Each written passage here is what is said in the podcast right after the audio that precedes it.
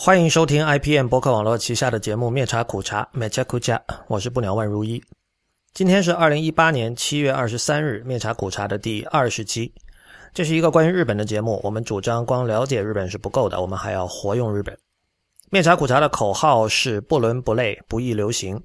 大家可以在灭茶苦茶的全拼点 com 找到我们的全部信息。我们鼓励您使用泛用型播客客户端订阅收听，因为这是第一时间听到灭茶苦茶以及 IPN 所有节目的唯一方法。关于客户端的推荐，请访问 IPN 点 LI 斜杠 FAQ。呃，这期节目开始之前，先推荐最近的两本书哈。有一本其实是几个星期前，或许更早吧，一个多月前、两个月前出的，就是我之前在社交网络上提过的。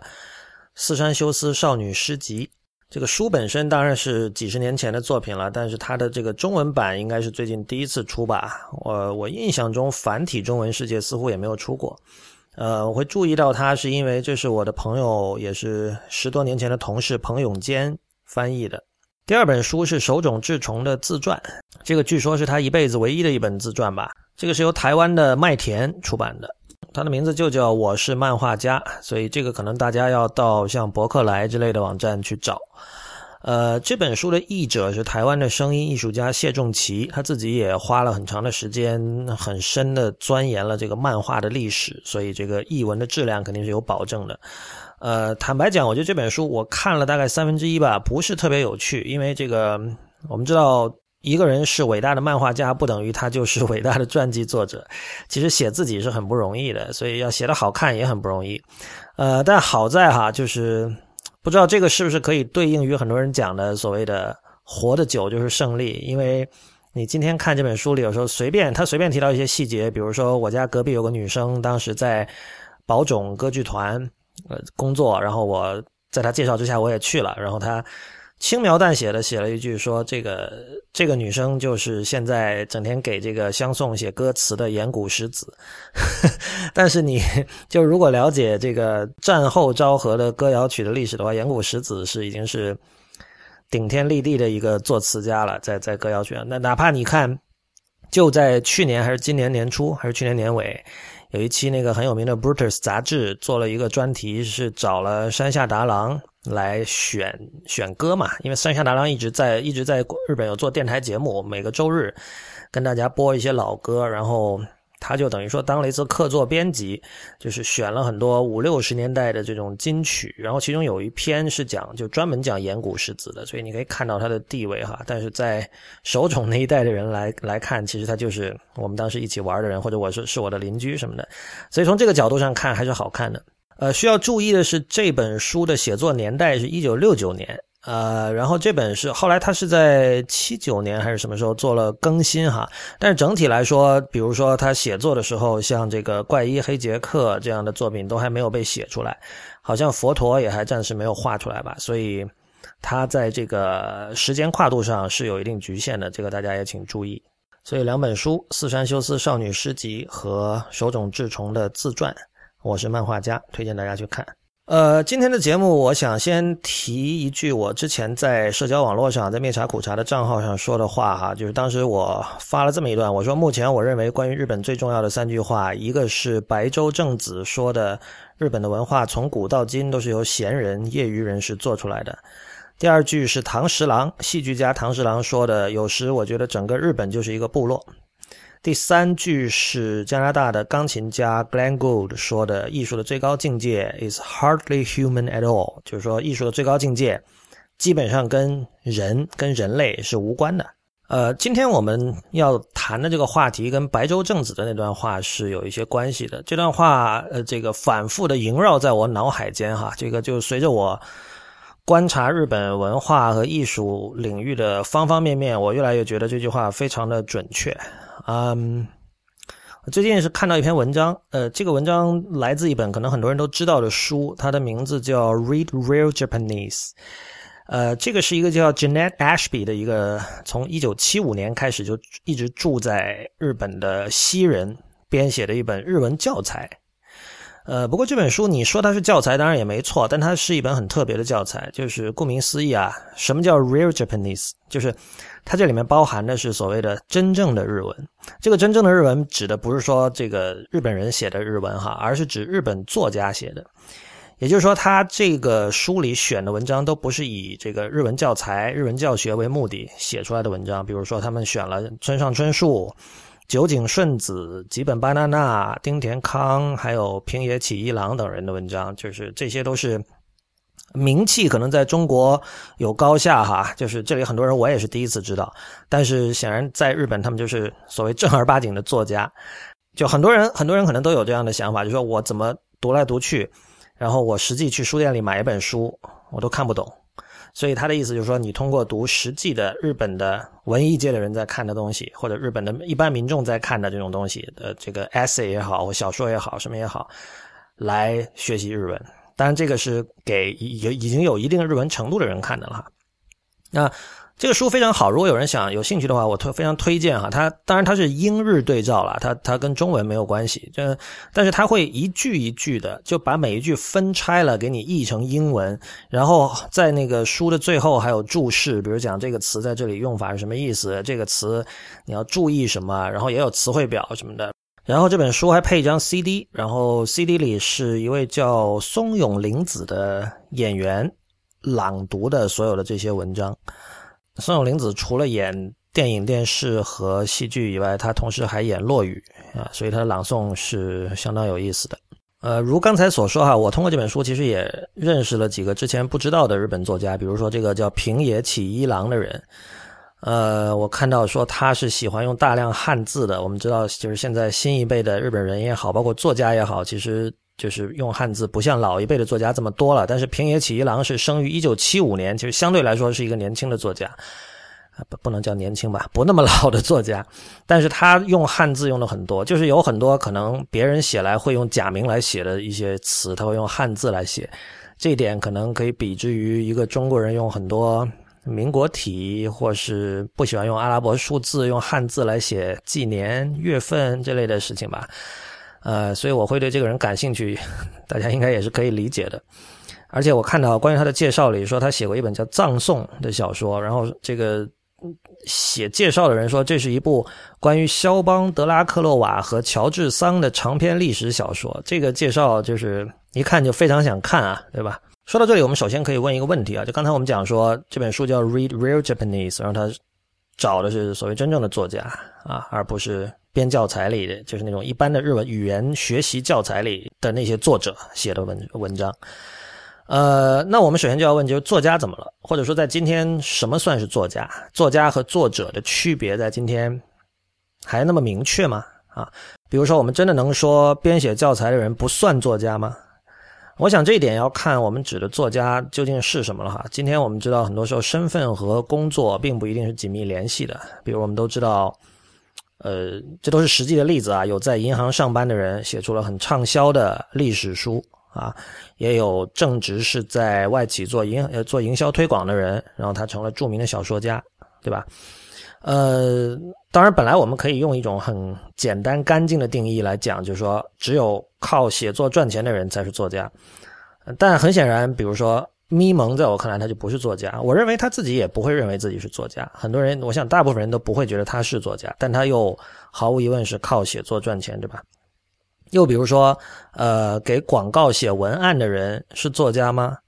呃，可能大部分人会说不是，但是。比如说，如果我们看一些著名的广告词，像苹果那篇叫 “Here's to the crazy ones”，这是很多人不停的传颂的一段文字。我自己也细仿他写过一两段。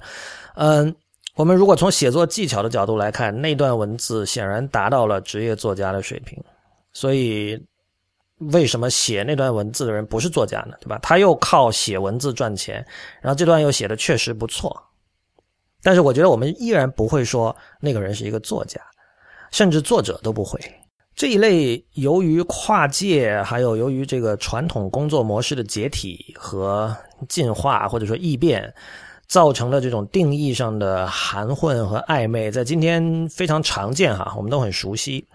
呃，在中国，我我们遇到这种情况呢，通常的应对方法就是我们可以看到，比如说网上大家就类似的问题讨论了一大轮，最后的落下的结论很可能是说不要太执着于定义啊，就其实定义不重要，对吧？这是一种很方便的引号解决引号完毕问题的方法，嗯。在这里就可以和本节目的主题联系上了，就毕竟我们这是一个关于日本的博客嘛，对吧？我们都知道日本人是非常，他恰恰是非常执着于分类以及定义的。呃，我记得有一个例子，就是前阵子去听一个演出，然后台上五六个乐手，其中有一个人，日本很多乐手他们在两首歌之间会说很多话的嘛，然后他们就提到说。因为他用很多乐器，然后都是电声乐器嘛，所以他那个比如吉他后面拖一条线，那个线很长，在地上好像他有一次差点被绊到还是什么，他就说：“哦，这个这个 cable 就 cable 的 c 呃 cable 对吧？就是他的那个片假名的形式，说好烦还是怎么样？”结果另外几个乐手马上就说：“这个是 cord，这个是 cord，不是 cable。”我当时就很惊讶，就是其实我到现在我也不知道 cable 和 cord 能去怎样。详细的去区分它，我还特地查了这个 New Oxford American Dictionary，我看了释义之后，我觉得这两个很多时候就是可以互换的。但是当时没有任何台上没有任何人会觉得不妥，而那个所谓被纠正的人，呃，好像也接受了这一点。但你你你想一下，如果是在比如说中文的语境里，有人去纠这么小的一个区别，肯定这个人会被人施以白眼吧，就会觉得你这个人好无聊啊，怎么说话这么严谨，是吧？但是至少在上次那个例子，我不知道这里我有没有我的什么误解，但似乎他们对于 cable 和 cord 的区别非常的在意。呃，又比如说之前在节目里提到过这个歌谣曲这个词和 J-pop 之间这种既互相交叠，又在很多情况下又必须区分的一些情况。呃，同样作家这个概念呢，以及和作家相关的一系列这种。和身份认同有关的概念，在日文在日本也是有微妙的分野的。这个就是今天我们的主题。呃，之所以会谈到这个话题，是因为刚才那本书里选的其中一篇是一个叫利比英雄的人写的文章。利比英雄他其实是一个美国人，他生在美国，但是他小的时候因为父母的这个工作关系，他在台湾。在日本等地都住过的，然后他显然很喜欢日本啦。然后他那个他原名叫 Ian Hideo Levy，然后他的日本名字叫 Levy Hideo，呃，Levy 就是这个 Levy L E V Y 的片假名的写法。那 Hideo 写成汉字就是英雄，所以呢，在中文世界有时候我们管他叫利比英雄啦。呃，他是一个比较罕见的例子，就是他是西人，但是他是用日文写作，而且颇有成就啊。他自己是在 Princeton 还是斯坦福吧读的这个日本文化文学的博士啊，就是一个典型的，就是西洋的日本学家，就是跟我们之前提到过的像 Donald King、Donald Ritchie，还有等等其他一些人是属于同一类的人。然后他这篇文章讲的是文学者。这个身份就是 Bunakusha，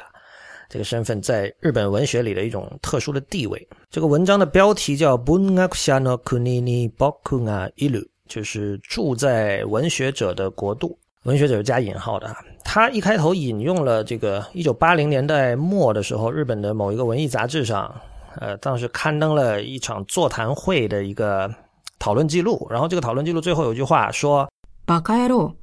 お前なんか。” 文学者じゃない。刚才这就是这个松永玲子小姐的朗诵哈。既然我们有这个朗诵文本，我就不献丑了。呃，这句话的意思就是说，白痴啊，你们这些人算什么文学者？这个是非常负面的话了。就是说，但是就像那个利比英雄指出的，这句话能够作为负面的话而成立，其前提就是这个文学者文学者是一个很高尚的词，是一个。 就是大家都以被视为文学者为荣，只有这样的情况下，你被人说你们这些人算什么文学者，才会觉得很不爽。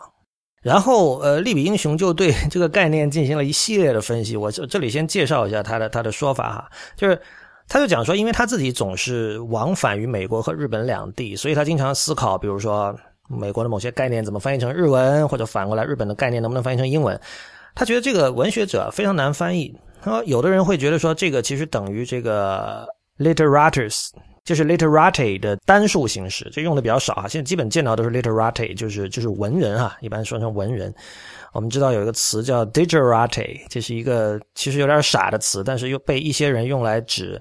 呃，经常在线上发表观点，然后又对技术又玩的比较熟，但是同时又有文化的一群人。这个他就是把 digital 和 literati 两个词合并在一起达成的。但是利比英雄说 literators 其实更像日文的这个文人 bunjin 这个词，它指的是对文学有很强的兴趣的人，但是这个兴趣很可能只是一个一个 hobby 一个业余的爱好，它本身未必是搞文学的。而文学者 b u n a k s h a 这个词的严肃色彩就增强了很多，所以 literators 这个英文词没有办法传递这种严肃的感觉。然后利比英雄说，可以想象下面这种情况在日本是可以成立的，就比如说一个人写了很多书。但是他不一定能够，不一定配被称作文学者。这个其实在中国也有类似的情况。我们比如我们可以想象一个人写了很多书，但我们不会说他著作等身，对吧？就是虽然著作等身，它字面上的意思就是说写了很多著作，但是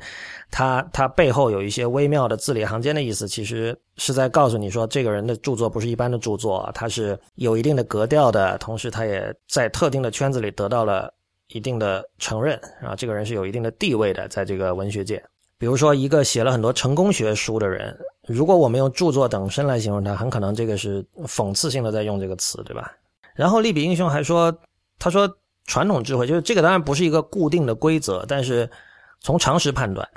基本上没有听说过不拿日本护照的作家能够被称作文学者。就是如果你没有加入日本国籍，你是不可能获得文学者这样的一个荣誉称号的。然后这点也是他自己的一个纠结，他在文章里就明确说了，他说他自己有一段时间就很希望从作家能够升级（打引号的 升级）到文学者，就是他不满足于在日本被视为一个 saka，就是作家，他觉得我要是能够被视为 bunaksha 该多好啊！那说了这么多，究竟这个词有什么样了不得的意思或者魅力呢？就是按照利比英雄的说法，我觉得说的是很对的啊，他就说。文学者的一个要素是不只看你写了什么，还要看你读了什么。呃，换句话说，就是你有没有在接续整个日本的文字传统。这就经常让我想到，比如说大家在谈论说，怎么样才能把自己的作为中国人哈，怎么样能把自己的英文学到母语水平？我一直觉得这是不可能的，因为，呃，我经常举的例子就是像鲁迅这样的作家，我们所有的人，我们。小学、中学课本会学他的文章，所以哪怕你是一个完全对文学没有兴趣的人，你也会读过鲁迅的文章。你不止读过，你可能被逼着背过。所以，当你看到别的人引用鲁迅或者用了某个鲁迅作品里的梗，比如人血馒头或者什么的时候，你马上会知道他在说什么。那同样，这个一个比如一个美国人，他的这个大学以前的教育也有很多这样类似的经典文本，比如说像 Scott Fitzgerald 还有马克吐温什么的，肯定都在里边吧。那么。你如果没有把这些所有的这些东西都读过一遍，你们就是说，你如果你没有再严格一点说，你没有在小学和中学的时候读过美国人的小学和中学课本，你的文学食粮就跟他们是完全不一样的，你吃的东西都是不一样的。所以，这个不是说啊，你日后可以补啊，比如说你阅读速度特别快，然后记忆力也超群，你是可以补，但这仍然是不一样的。更不用说大部分人其实并没有这样的时间去补。所以，我想这种东西可能就是 “bunaksha” 这个词。在被使用的时候，呃，大家所在意的东西，呃，这个当然了，也是被很多人诟病的这个日本人排外的一面，就是说你不是我们的一份子，因为你从小吃的东西跟我们不一样。在七十年代，在老一辈的日本很多文化人里，我们经常可以听到这样的话，比如说这个我们是吃米长大的，所以怎么怎么样啊？我们呃，因为我们的这个做，我们我因为。很多人跪坐嘛，在日本，对吧？然后我们可能坐椅子不像西洋人坐那么多，所以这使得我们的这个腰部的这个用力方法跟谁不一样。然后这个直接影响了舞踏，就是那个暗黑舞踏这种艺术形式等等。这种说法经常听到哈。呃，这些东西呢，你如果真的去深究，有的时候它未必经得起推敲。呃，但这并不代表它里面不包含某种真理。我觉得 b o n a k s h a 的情况有点类似啊。而且，其实如果我们认同利比英雄的这样的理解，就是说，一个人是不是能不能够被称作文学者，呃，他主要是不只是看你写了什么，还要看你读了什么。这个这个读，其实就是意味着你吃的东西和整个文字传统的，在这个传统里的人吃的东西是一样的。这一点非常的现代，因为这就是最近我也老讲的一句话，我就说其实读和写根本就是一回事儿。嗯，可能有的人知道以前有一个，现在应该还在，但没有以前活跃了。一个一个科技新闻网站叫 Read Write Web，就它是强调 Web，就是万维网这个东西，你不只可以读，你也可以写。这是这个互联网万维网跟之前的媒介、跟之前的这种文字媒介最不同的一个地方。这点听起来很容易理解哈，但是我觉得它更深层的在文化层面、在精神层面的这个影响，可能很多人并没有意识到。利比英雄也指出了，这个文学者其实是一个现代概念，就是肯定是二十世纪的概念了。再早的时候，比如说我们有这个在日本有歌人、有排人，就写短歌的人、写排剧的人，但是不会有像文学者这样的说法。然后呢，现在的话，比如说刚才不是提到日本护照的问题嘛？如果你是一个外国人，比如你是美国人，比如你是 Donald King，这已经是拿了文化勋章的极少数哈，极少数外国人拿到文化勋章了，就是这种。明显对日本文化在海外的这种推广有着重要贡献的一个一个美国人，像这样的人一般会被称作日本文学研究家。按照利比英雄的说法，就是你很难看到一个精通日文和日本文学的一个外国人被称为波尼纳克夏文学者的。然后更重要的一点就是刚才讲了，利比英雄他经常往返日美嘛，然后他就经常从两个方向来思考这样问这样的问题，所以他反过来他一定一一定会想。有什么在西方文学领域的身份是不太容易翻译成日文并让日本人明白的呢？他举的一个例子是1950年代，Truman Capote 和呃诺曼梅勒这两个人在电视上的一次讨论。就那个时候电视刚开始兴起嘛，然后这是比较早的作家上电视的例子。呃，那场讨论很有名，因为当时 Capote 就。众目睽睽之下，对着这个电视机前的观众就猛烈的抨击了克鲁亚克。我们知道克鲁亚克是所谓这个垮掉派作家的一员哈，然后他就当时就有人问他说：“你对《在路上》这本书有什么看法？”Capote 就讲说说了一句名言，叫 “That's not writing, it's only typing。”那不算写作，那只不过是在打字。这句话我相信对今天的中国人来说，其实很容易理解，是不需要解释的。但是按照利比英雄的说法，这句话非常难翻译成日文。他比如说，他一开始尝试说，是不是可以把就完全用片假名来翻译，就以外来语的这种身份来翻译 writing 和 typing，就是说那个不是 lighting，那个只是 typing。呃，但他觉得说，OK，你这么翻的话，可能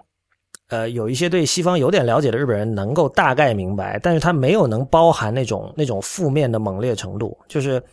当 Capote 在电视上这样来评价克鲁亚克的时候，当然他后来克鲁亚克今天当然并不是说因为这句话他就一蹶不振了，那显然不是。但是在当时，作为观众来看，这是一个非常猛烈的抨击，就是会觉得说这个人已经失去了作家的资格了，是这样的一种感觉，非常的负面。但是如果用刚才那种片假名外来语的译法，这种负面的意思，按照利比英雄的说法，其实并不那么容易传递出来。那么如果不用外来语的方式呢？利比英雄提出的另外一种译法是：あれは書いているんじゃない。ただタイプライターを打っているだけだ。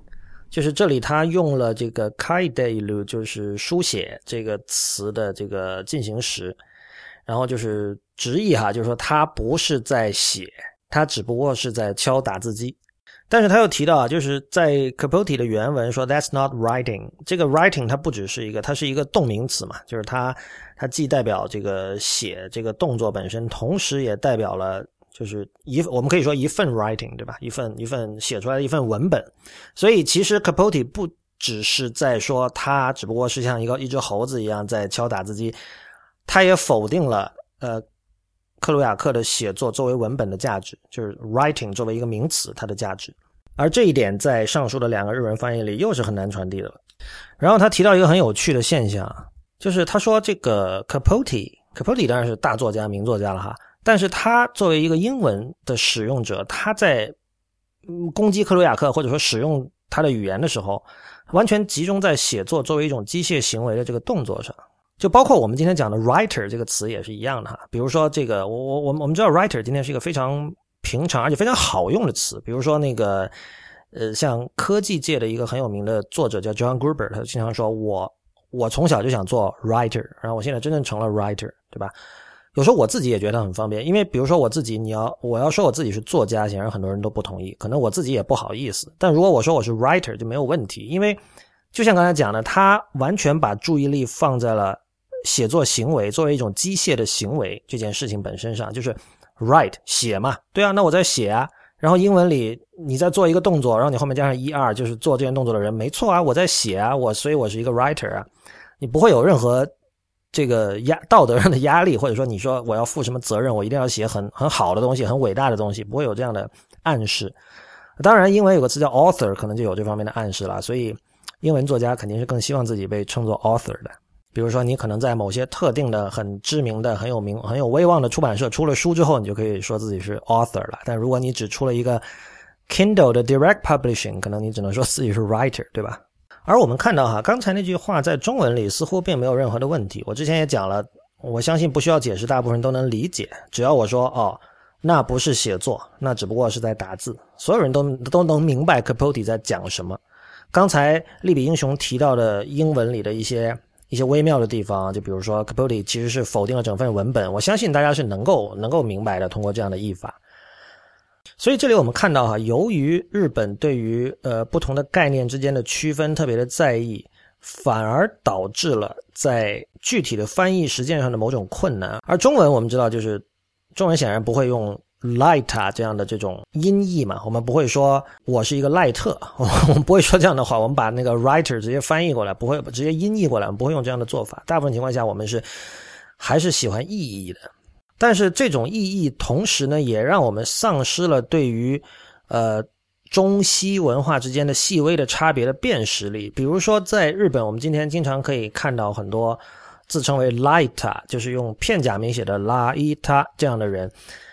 呃，你会发现他写的是什么？比如他写的是类似 DVD 背后的那种英文叫 blurb 的东西，就是影片简介，或者他写的是唱片简介，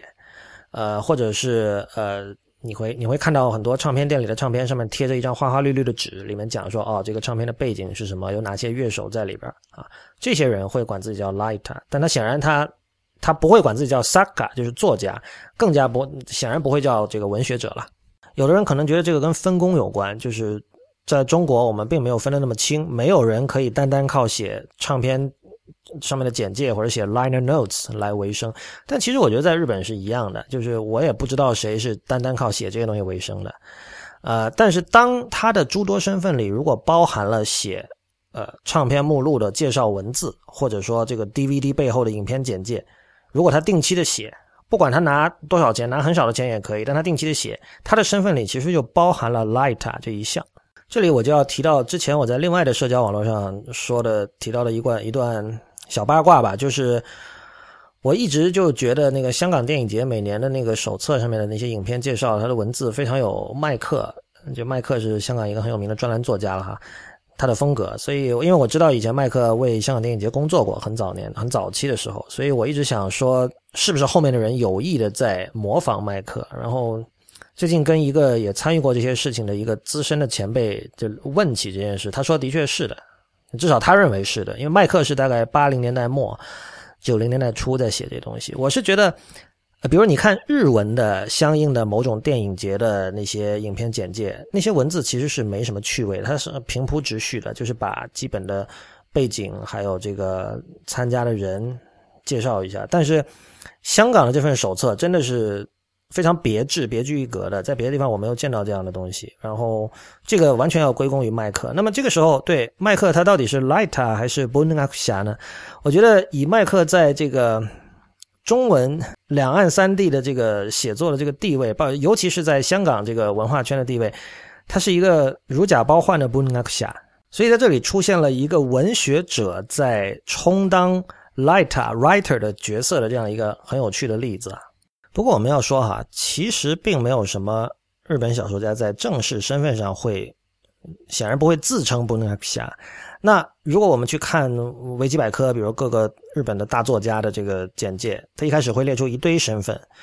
会有小说家、剧作家、随笔家啊，有时候随笔家可能用片假名写，写成这个 essayist，对吧？但是不会有文学者这个说法。所以呢？利比英雄对于文学者的这个分析，很有可能是他自己作为一个来自外部文化者的一种发想，但我觉得这是非常重要的发想。这个就跟白洲正子的那句话有关系了，呃，也跟之前我们提到的大龙泳衣有关，因为这个大龙泳衣有一首歌，在那个《Go Go Niagara》那张唱片里，那首歌的名字叫《趣味趣味音乐》，Shumi Shumi Onaku。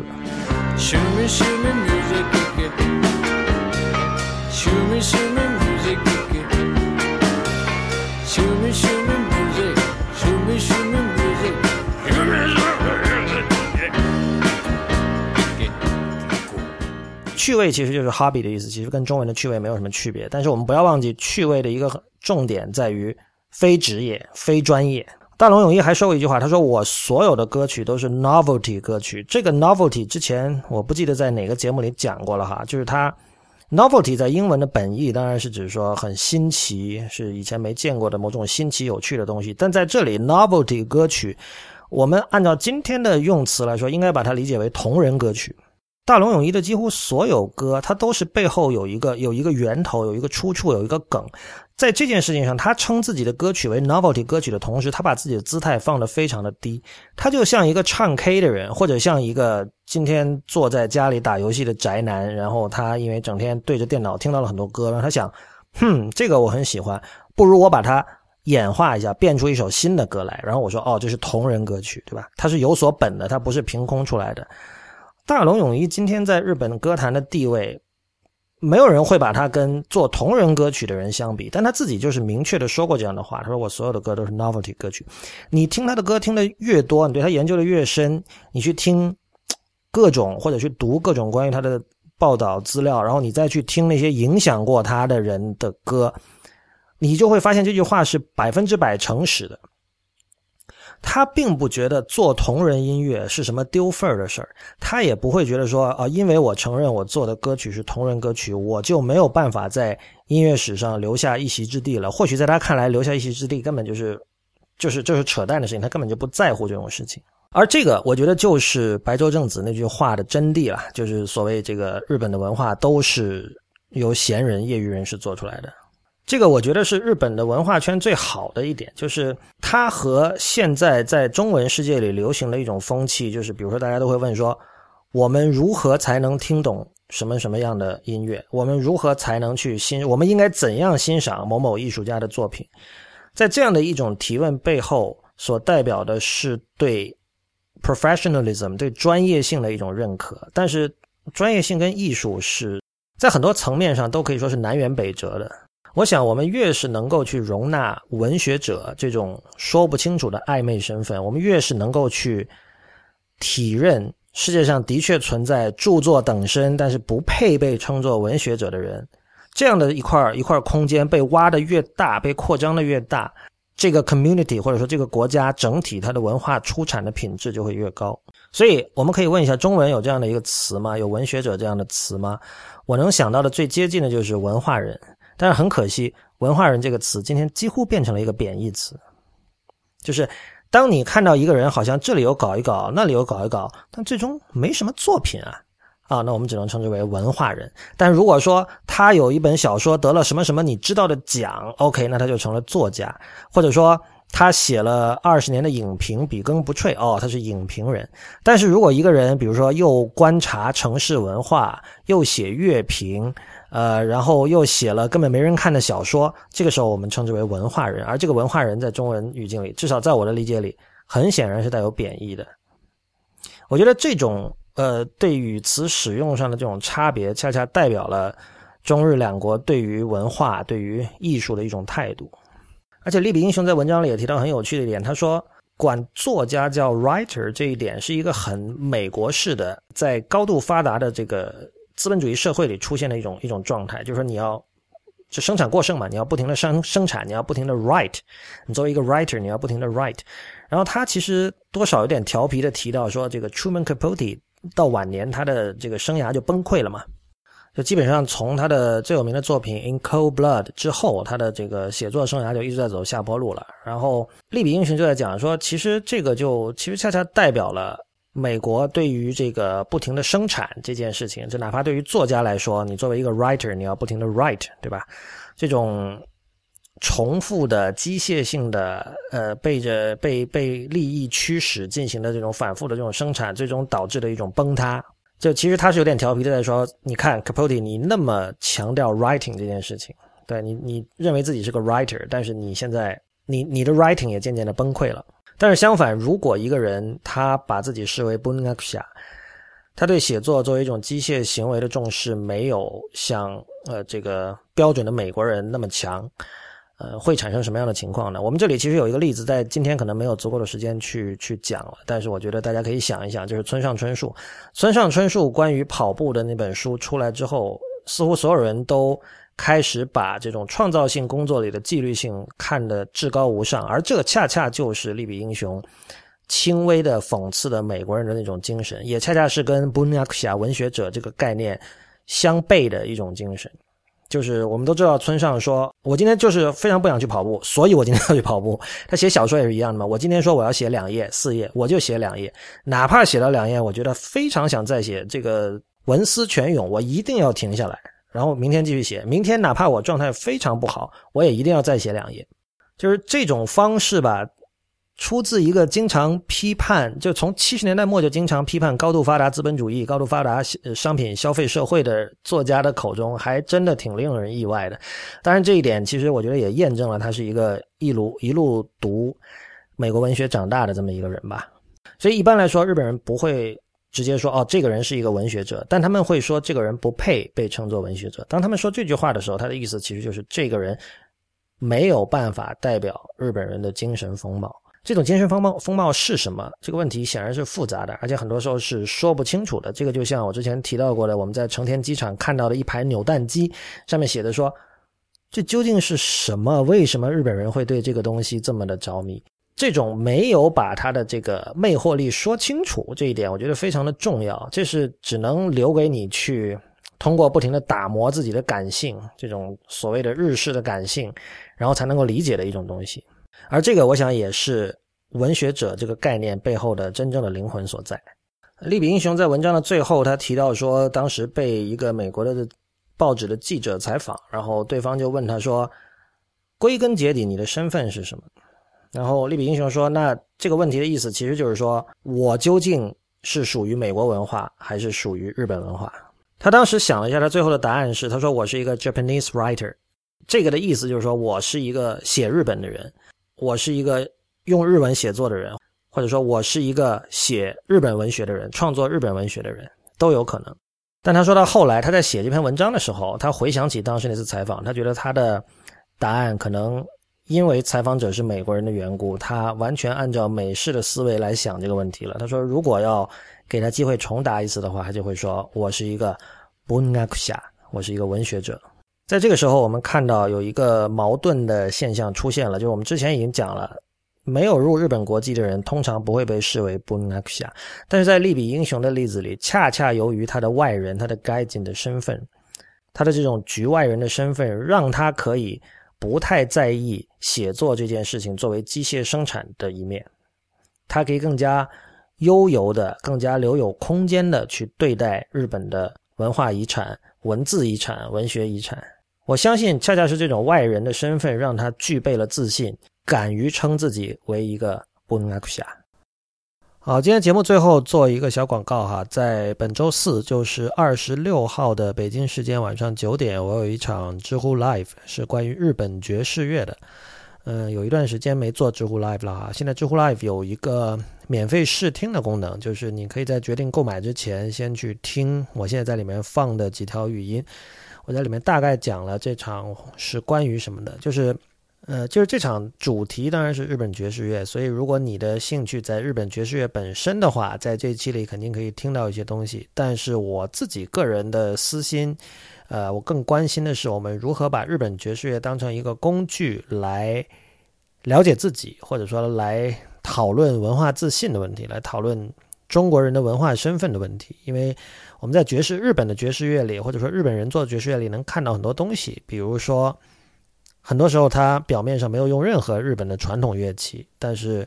仍然有一种东西让你觉得这个绝对不是西人可以做得出来的音乐。但同时也有使用了，比如说尺八或者。其他的日本传统乐器的爵士乐的尝试。所以，通过对这些具体的音乐案例的对比、聆听和分析，我们可以更好的来思考，就是身为中国人在面对这种华洋之变的时候，我们应该怎样去，或者说怎样去思考这个问题吧。我觉得这件事情其实是包括我在内的很多中国人都并没有完全想好的。所以，如果有兴趣的话，可以参阅本期节目的相关链接，里面会有这一场知乎 Live 的链接。啊，再说一遍，是周四二十六号北京时间晚上九点。那么本期灭茶苦茶就到此结束，谢谢大家的收听。我们的网址是灭茶苦茶点 com，我们在新浪微博叫 at 灭茶苦茶四个汉字 IPN，在周究会馆和刹那图鉴，也就是 Twitter 和 Instagram 都是 at 灭茶苦茶的全拼。同时也欢迎您收听 IPN 旗下的其他精彩节目：一天世界、太医来了、无次元、硬影像、流行通信、选美。以及时尚怪物，我们下期见。